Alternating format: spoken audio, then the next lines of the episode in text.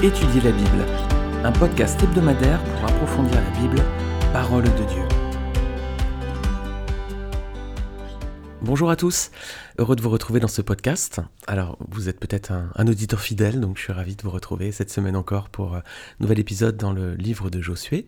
Vous découvrez peut-être ce podcast, c'est peut-être aussi votre cas, donc euh, je vous invite, euh, si vous le voulez, à réécouter les épisodes précédents. Nous sommes dans l'étude chapitre par chapitre et verset par verset du livre de Josué. Euh, ça fait plusieurs mois à présent hein, qu'on est dans ce livre. ce que je vous invite à faire, c'est de réécouter, si vous le souhaitez, les épisodes donc précédents.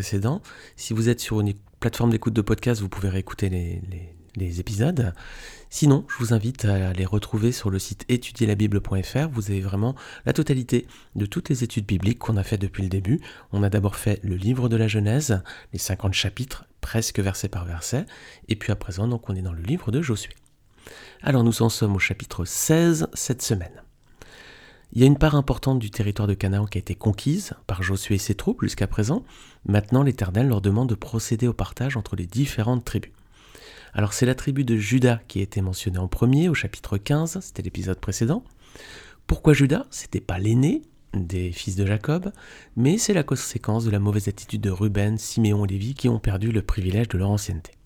Maintenant, on va regarder l'héritage reçu par la deuxième tribu et on va regarder le chapitre 16. Alors ce, chapitre 16, il peut se découper en deux parties principales. On va étudier cette semaine les versets 1 à 4. La part attribuée par tirage au sort au fils de Joseph s'étendait depuis le Jourdain, près de Jéricho, à l'est des eaux de Jéricho. La frontière suivait le désert qui monte de Jéricho à Bethel, en passant par la montagne. Elle continuait de Bethel à Luz et passait vers la frontière des Archiens par Ataroth. Puis, elle descendait à l'ouest vers la frontière des Japhthéliens jusqu'à celle de Béthoron-la-Basse et jusqu'à Gézer pour déboucher sur la mer. Voilà l'héritage que reçurent les fils de Joseph, Manassé et Éphraïm. Alors on va juste s'arrêter là pour, euh, pour le moment. On va déjà regarder ces quatre premiers versets, on va voir ce qu'ils peuvent nous dire. Donc déjà une première question, qui reçoit à présent sa part d'héritage en Canaan? Là, ce sont les fils de Joseph, c'est Manassé et Éphraïm. Alors on pourrait là encore se poser la question, pourquoi c'est à eux à présent de recevoir leur part? Ce ne sont pas des descendants directs de Jacob, il y a d'autres tribus qui pourraient revendiquer ce privilège en disant d'abord il y a eu Judas, mais maintenant c'est à nous, hein, nous sommes les descendants directs de Jacob. Euh, Éphraïm et Manassé, c'est des enfants de Joseph, c'est pas à eux de passer en priorité. Eh ben en fait, c'est que le droit d'aînesse est revenu à Joseph, tout simplement. Hein. Ses frères ont commis des fautes, nombreuses, et maintenant, c'est Joseph qui a reçu le droit d'aînesse. On trouve ce passage dans 1 Chronique 5, versets 1 et 2. Descendant de Ruben, l'aîné d'Israël. En effet, c'était lui le premier-né. Parce qu'il avait souillé le lit de son père, son droit d'aînesse fut donné au fils de Joseph, le fils d'Israël, si bien qu'il ne fut pas enregistré dans les généalogies comme le premier-né. Quant à Judas, il fut certes puissant parmi ses frères, et de lui est issu un prince, mais le droit d'aînesse appartenait à Joseph. On a ici le détail en fait, c'est que Ruben s'est mal comporté avec son père, il a couché avec Bila, la concubine de son père, donc il a perdu son droit d'aînesse. Maintenant ce droit d'aînesse est revenu à Joseph, le frère qui avait été vendu en Égypte. Donc c'est logique qu'à présent ce soit ses descendants qui allaient recevoir leur part du territoire. Alors il y a deux points importants ici, c'est euh, n'y a pas de tribu de Joseph, lorsqu'il a partageant le pays, ce sont ses enfants, Éphraïm et Manassé, qui vont se partager le territoire. Pourquoi? Parce que le territoire devait être partagé entre douze tribus. Et la tribu de Lévi ne va pas recevoir d'héritage parce qu'ils sont consacrés à l'Éternel et que l'Éternel est leur part. Ils vont recevoir des villes sur chaque partie du territoire accordée à leurs frères. Donc on a douze enfants de Jacob, mais si on retire la tribu de Lévi, il en reste onze, et si on retire donc la tribu de Joseph, il en reste dix. Le problème c'est que le pays doit être partagé entre 12 tribus. Donc on a 12 euh, enfants moins Joseph, moins Lévi égale 10, plus Éphraïm plus Manassé, on revient bien sur 12 tribus, donc le partage peut se faire équitablement en 12 parts. Deuxième point qu'il est important de mentionner, c'est effectivement Judas qui a reçu son territoire en premier, malgré que ce soit euh, Joseph qui ait le droit d'aînesse. C'est assez cohérent parce que dans le chapitre 15, on voit que c'est l'histoire de Caleb, et Caleb c'était la tribu de Judas, donc c'est lui qui reçoit en premier sa part du territoire. C'est lui qui avait été fidèle aux côtés de Caleb lorsqu'ils avaient euh, exploré le pays quelques années plus tôt, du temps de Moïse. Et donc maintenant c'était lui qui recevait en premier sa part d'héritage, et ensuite donc c'est Joseph. Alors dans ces quatre premiers versets du chapitre 16, on retrouve deux villes importantes qu'on a déjà évoquées dans nos précédentes études bibliques. Est-ce que vous avez vu lesquelles? C'est Jéricho et Bethel. Alors Jéricho, si vous vous rappelez, on a vu, on, a, vraiment bien étudié cette ville. C'était la première ville conquise par Israël en Canaan, hein, juste après avoir franchi le Jourdain. C'était la première victoire des Israélites en Canaan. Dieu avait manifesté, rappelez-vous, sa puissance. Il avait fait tomber les murailles de la ville. Israël n'avait rien eu à faire finalement, juste en prendre possession. Et puis également, c'était à Jéricho donc que Rahab, la prostituée, avait montré sa foi dans l'Éternel, ce qui l'avait sauvé, ainsi que sa famille. On avait vu plusieurs épisodes de podcast sur ces thématiques. Si vous allez sur la page de étudierlabible.fr qui héberge cet épisode, je vous ai mis tous les liens. Vous pouvez cliquer directement pour y aller, c'est en bas de cet épisode de podcast. Alors la seconde ville importante, la première c'était Jéricho, la seconde c'est Bethel. Bethel, ça signifie littéralement maison de Dieu. Est-ce que vous voyez d'autres références à Bethel dans la Bible? Eh bien déjà, c'est à proximité de Bethel qu'Abraham a érigé un hôtel après son arrivée en Canaan. Vous pouvez relire Genèse 12, versets 1 à 8. Euh, Dieu appelle Abraham, il est euh, en Mésopotamie, il lui dit de quitter sa maison, sa famille, son pays, et puis il vient s'installer donc en Canaan. Et puis c'est là qu'il va ériger un hôtel. Voilà, il va arriver près des chaînes de Mamré, puis ensuite il va ériger un premier hôtel. Vous pouvez retrouver ce passage dans Genèse 12, versets 1 à 8. Alors c'est également à Bethel que Jacob, plus tard, va faire un rêve étrange. Rappelez-vous, Jacob a volé le droit d'aînesse d'Ésaü pour un plat de lentilles. Alors il lui a volé ou c'est l'autre qui l'a perdu, on interprète comme on veut, mais enfin en tout cas, il a quand même hein, usurpé son droit d'aînesse. Alors du coup, euh, sa mère lui dit de fuir parce que son frère veut le tuer. Donc il va dans sa belle famille, il va chercher une épouse, et puis euh, il va s'arrêter sur, euh, sur le chemin il va dormir sur une pierre et puis c'est là qu'il va faire un rêve étrange. C'est dans Genèse 28, versets 10 à 22. Il fait un rêve et puis il y a des anges qui montent et descendent au-dessus de la terre. Je vais lire ce passage, Genèse 28, versets 10 à 22. Jacob partit de Beersheba, il prit la direction de Charan. Arrivé à un certain endroit, il y passait la nuit car le soleil était couché. Il prit une pierre dont il se fit son oreiller et il se coucha à cet endroit. Il fit un rêve. Une échelle était appuyée sur la terre et son sommet touchait le ciel. Des anges de Dieu montaient et descendaient par cette échelle. L'Éternel se tenait au-dessus d'elle et il dit Je suis l'Éternel, le Dieu de ton grand-père Abraham et le Dieu d'Isaac. La terre sur laquelle tu es couché, je te la donnerai, à toi et à ta descendance. Ta descendance sera pareille à la poussière de la terre. Tu t'étendras à l'ouest et à l'est, au nord et au sud, et toutes les familles de la terre seront bénies en toi et en ta descendance. Je suis moi-même avec toi, je te garderai partout où tu iras, et je te ramènerai dans ce pays, car je ne t'abandonnerai pas tant que je n'aurai pas accompli ce que je te dis. Jacob se réveilla et se dit, c'est certain, l'Éternel est dans cet endroit, et moi je ne le savais pas. Il eut peur et dit, que cet endroit est redoutable. C'est ici que se trouve la maison de Dieu, c'est ici que se trouve la porte du ciel. Jacob se leva de bon matin, il prit la pierre dont il avait fait son oreiller, en fit un monument, et versa de l'huile sur son sommet. Il appela cet endroit Bethel, mais la ville s'appelait autrefois Luz. Jacob fit ce vœu Si Dieu est avec moi et me garde pendant mon voyage, s'il me donne du pain à manger, des habits à mettre, et si je reviens dans la paix chez mon Père, alors l'Éternel sera mon Dieu. Cette pierre dont j'ai fait un monument sera la maison de Dieu, et je te donnerai la dîme de tout ce que tu me donneras. Voilà, ici on voit un endroit, un Bethel, donc c'est là que Jacob fait ce rêve, et l'Éternel lui dit hein, cette promesse, il lui fait cette promesse, la terre sur laquelle tu es couché, je te la donnerai à toi et à ta descendance. Et c'est ce qui s'accomplit donc dans ce passage que nous sommes en train de lire dans Josué 16. Donc le peuple à présent reçoit possession de cette partie de Canaan, donc Bethel. Alors c'est un songe bien étrange, hein et Jésus va faire plus tard allusion à ce rêve. Il va parler avec un juif qui s'appelle Nathanaël, et le Seigneur va faire le lien, justement, le parallèle avec cet épisode. Allez, on va lire ce passage, Jean chapitre 1, je vais lire à partir du verset 43, et on lira jusqu'à la fin du chapitre, verset 51. Le lendemain, Jésus décida de se rendre en Galilée. Il rencontra Philippe et lui dit Suis-moi. Philippe était de Bethsaïda, la ville d'André et de Pierre. Philippe rencontra Nathanaël et lui dit nous avons trouvé celui que Moïse a décrit dans la loi et dont les prophètes ont parlé, Jésus de Nazareth, fils de Joseph. Nathanaël lui dit Peut-il sortir quelque chose de bon de Nazareth? Philippe lui répondit Viens et vois. Jésus vit Nathanaël s'approcher de lui et dit de lui Voici vraiment un Israélite en qui il n'y a pas de ruse. D'où me connais-tu? lui dit Nathanaël. Jésus lui répondit Avant que Philippe t'appelle, quand tu étais sous le figuier, je t'ai vu. Nathanaël répondit Maître, tu es le Fils de Dieu, tu es le roi d'Israël. Jésus lui répondit Parce que je t'ai dit que je t'ai vu sous le figuier, tu crois? Tu verras de plus grandes choses que celles-ci. Il ajouta En vérité, en vérité, je vous le dis, vous verrez désormais le ciel ouvert et les anges de Dieu monter et descendre au-dessus du Fils de l'homme. Donc ici, il y a un parallèle, hein, clairement, avec le rêve de Jacob. Alors Jacob, c'est le trompeur, hein, c'est le surpateur, c'est son nom. Hein. C'est donc lui qui vole, qui trompe un peu son frère pour lui prendre son droit d'aînesse.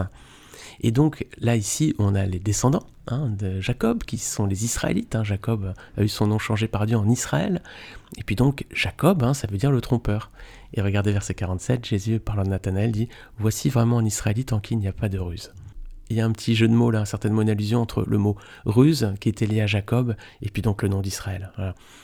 Voilà. un Israélite en qui il n'y a pas de ruse, sous-entendu que, bah oui, le nom de Jacob, c'était justement la ruse, hein, évidemment. Et puis ici, on a ses descendants, dont Nathanaël en fait partie. Alors Jésus lui dit, voilà, en vérité, en vérité, je vous le dis, vous verrez désormais le ciel ouvert et les anges de Dieu monter et descendre au-dessus du Fils de l'homme. Alors vous avez compris qu'ici, les amis, il y a plus que l'échelle de Jacob. Hein. Jésus, c'est celui qui fait le lien entre le ciel et la terre, entre le céleste et le terrestre. Voilà. Cette échelle, dans le rêve de Jacob, où il voyait donc une liaison qui se faisait entre le ciel et la terre, une échelle qui permettait aux anges de monter et de descendre.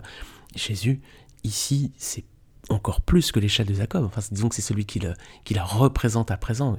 Plus qu'une échelle ici, il y a un médiateur unique là entre Dieu et les hommes. Il n'y a pas d'autre échelle, il n'y a pas d'autre passerelle possible. Regardez bien 1 Timothée chapitre 2 versets 5 à 6. En effet, il y a un seul Dieu et il y a aussi un seul médiateur entre Dieu et les hommes. Un homme, Jésus-Christ, qui s'est donné lui-même en rançon pour tous. Voilà, il n'y a qu'un seul médiateur entre Dieu et les hommes, il n'y a pas d'autre échelle, il n'y a pas d'autre voie possible. C'est un homme, Jésus-Christ, qui s'est donné lui-même en rançon pour tous. Et Jésus-Christ, c'est bien le seul chemin qui conduise à Dieu. Il n'y a pas d'autre chemin, les amis, aucun autre. Regardez un autre verset, Jean 14, versets 6 à 7. C'est moi, dit Jésus, qui suis le chemin, la vérité et la vie. On ne vient au Père qu'en passant par moi. Si vous me connaissiez, vous connaîtriez aussi mon Père. Et dès maintenant, vous le connaissez et vous l'avez vu. Voilà, c'est Jésus qui est le chemin, la vérité et la vie. Jésus, c'est pas un chemin, une vérité, voilà, c'est le chemin, la vérité et la vie, parce qu'on ne vient au Père qu'en passant par lui. Il n'y a pas d'autre voie, les amis. Alors, si vous voulez connaître le Père, vous devez connaître le Fils. Vous devez connaître Jésus-Christ. Comment faire? Ben, Lisez la Bible. Hein, lisez la Bible. La Bible, c'est le livre qui révèle comment les hommes sont entrés en rébellion contre Dieu dans l'histoire de l'humanité, et puis comment l'Éternel a choisi de se réconcilier avec eux à travers un homme, son Fils Jésus-Christ, qui va mourir à leur place, à notre place, sur la croix, pour payer le prix de nos fautes. Alors les amis, est-ce que vous êtes réconciliés avec Dieu? Est-ce que vous êtes encore en rébellion contre lui? Vous pouvez faire la paix avec Dieu. Et c'est possible dès aujourd'hui, quel que soit votre passé. Quelles que soient vos erreurs, quelles que soient vos fautes, vous pouvez repartir de zéro. Vous pouvez faire la paix avec Dieu. Et ça passe uniquement par Jésus-Christ. Regardez un verset dans Acte 4, verset 11. Jésus est la pierre rejetée par vous qui construisez et qui est devenue la pierre angulaire. Il n'y a de salut en aucun autre, car il n'y a sous le ciel aucun autre nom qui ait été donné parmi les hommes par lequel nous devions être sauvés. Voilà les amis, il n'y a aucun autre nom qui ait été donné parmi les hommes par lequel nous devions être sauvés. Ça passe uniquement par le nom de Jésus-Christ. Alors si vous voulez faire la paix avec Dieu, il faut passer par le Seigneur Jésus. Donc Christ finalement, bah, c'est lui, hein, le vrai Bethel, la maison de Dieu finalement on pourrait dire. C'est lui hein, finalement qui incarne cette maison de Dieu. Le vrai Bethel, c'est Jésus. L'échelle de Jacob, c'est Jésus. Voilà, ce sont aussi des représentations de notre Seigneur et Sauveur. Alors pour finir ce podcast, on va voir un dernier point à propos de Bethel. Bien souvent dans l'histoire d'Israël et dans nos vies aussi, les événements commencent bien mais finissent mal. On a des bonnes dispositions mais on va pas au bout. C'est le cas notamment des chapitres qui évoquent le partage du pays dans Josué, ce qu'on est en train d'étudier en ce moment. La conquête du territoire commence bien, puis on voit les Juifs ne pas être totalement obéissants à Dieu, ils chassent pas les autres peuples du pays comme l'Éternel le leur avait ordonné. Ça commence bien, ça finit mal, Et là encore avec Bethel, ça commence bien, hein, avec euh, Abraham qui fait un hôtel, avec Jacob qui fait le songe de l'échelle. Ça commence bien, et puis la suite est moins glorieuse. Jéroboam va ériger à Bethel un temple alternatif à celui de Salomon. Regardez avec moi dans 1 roi 12, versets 26 à 30. Il y a un conflit entre Jéroboam et Roboam, qui est le, le successeur de, de Salomon. Et voici ce qu'on lit. 1 roi 12, verset 26. Jéroboam dit dans son cœur la royauté pourrait bien désormais revenir à la famille de David. Si les membres de ce peuple montent à Jérusalem pour faire des sacrifices dans la maison de l'Éternel, leur cœur retournera à leur Seigneur, à Roboam le roi de Juda. Ils me tueront alors et retourneront à Roboam le roi de Juda. Après avoir demandé conseil, le roi fabriqua deux veaux d'or et dit au peuple Cela fait assez longtemps que vous montez à Jérusalem. Israël, voici tes dieux qui t'ont fait sortir d'Égypte. Il plaça l'un de ses veaux à Bethel et l'autre à Dan. Cela fut une cause de péché. Le peuple marcha devant l'un des veaux jusqu'à Dan, Jéroboam y établit un centre de haut lieu et il institua des prêtres pris dans l'ensemble du peuple qui ne faisaient pas partie des Lévites. Il instaura le quinzième jour du huitième mois une fête pareille à celle qui se célébrait en Juda, et il offrit des sacrifices sur l'autel. Il agit de la même manière à Bethel, afin que l'on y offre des sacrifices au veau qu'il avait fait. Et il y plaça les prêtres des hauts lieux qu'il avait institués. Le quinzième jour du huitième mois, mois qu'il avait choisi de lui-même, il offrit des sacrifices sur l'autel qu'il avait érigé à Bethel. Il fit une fête pour les Israélites et il monta sur l'autel pour brûler des parfums. Voilà, j'ai lu jusqu'au verset 33. Quelle tragédie, mes amis, hein quelle tragédie. Bethel devient un lieu d'idolâtrie, la maison de Dieu devient un lieu où l'on consacre des sacrifices à des veaux d'or. À tel point que le prophète Osée va changer le nom de la ville de Bethel. Maison de Dieu va devenir dorénavant Beth Aven, littéralement la maison du mal. Regardez avec moi, Osée 4, verset 15. Si tu te livres à la prostitution, ô Israël, que Judas ne se rende pas coupable. N'allez pas à Gilgal, ne montez pas à Beth Aven, et ne jurez pas, l'Éternel est vivant. Voilà. Beth Tel, la maison de Dieu, devient Beth Aven, la maison du mal. Alors les amis, que ça nous serve aussi d'avertissement, ces histoires sont dans la Bible pour nous avertir. Soyons vigilants, soyons sûrs toujours rester fidèles à l'Éternel durant toute notre vie, que nous ne soyons pas à un moment comme ça bien disposés, et puis ensuite qu'on retourne à nos péchés. Alors je veux quand même vous rassurer, si vous êtes sauvés, si vous avez fait de Jésus-Christ le Seigneur et le Sauveur de votre vie, si vous êtes réconcilié avec Dieu à travers lui, le salut est acquis, hein, vous ne perdrez pas votre salut. Mais par contre, on peut avoir une vie qui ne soit pas vraiment conforme à ce que Dieu attend de nous. On peut être des chrétiens un peu... Euh, inconstant hein, dans notre euh, relation avec le Seigneur. On peut se montrer infidèle, on peut aller parfois bien bas. Non, restons, restons, restons vraiment sous les ailes protectrices de Dieu, ce Sauveur qui nous a tellement aimés qu'il a donné son Fils Jésus-Christ mourir sur la croix pour nous. Amen. Que toute la gloire lui revienne. Voilà mes amis, ce que on pouvait dire peut-être sur ces versets 1 4, il y aurait certainement beaucoup d'autres choses à dire, mais on est dans un format podcast de 20 minutes. Je vous retrouve la semaine prochaine pour la suite de ce chapitre. On a vu que les quatre premiers versets, nous en reste quelques autres. On va étudier la suite de ce passage et on verra donc l'héritage que reçoivent les enfants de Joseph, Éphraïm et Manassé. En attendant, je vous souhaite une très bonne semaine à tous, que le Seigneur vous bénisse. N'hésitez pas, en attendant, à laisser une note sur votre plateforme d'écoute de podcast. Si vous êtes sur Apple Podcast, vous pouvez même laisser un commentaire, ça me fait toujours très plaisir de les lire. Et vous pouvez vous abonner, bien entendu, à ce podcast sur votre plateforme et le partager autour de vous. Je vous dis à très bientôt et encore une fois que le Seigneur vous bénisse. À bientôt.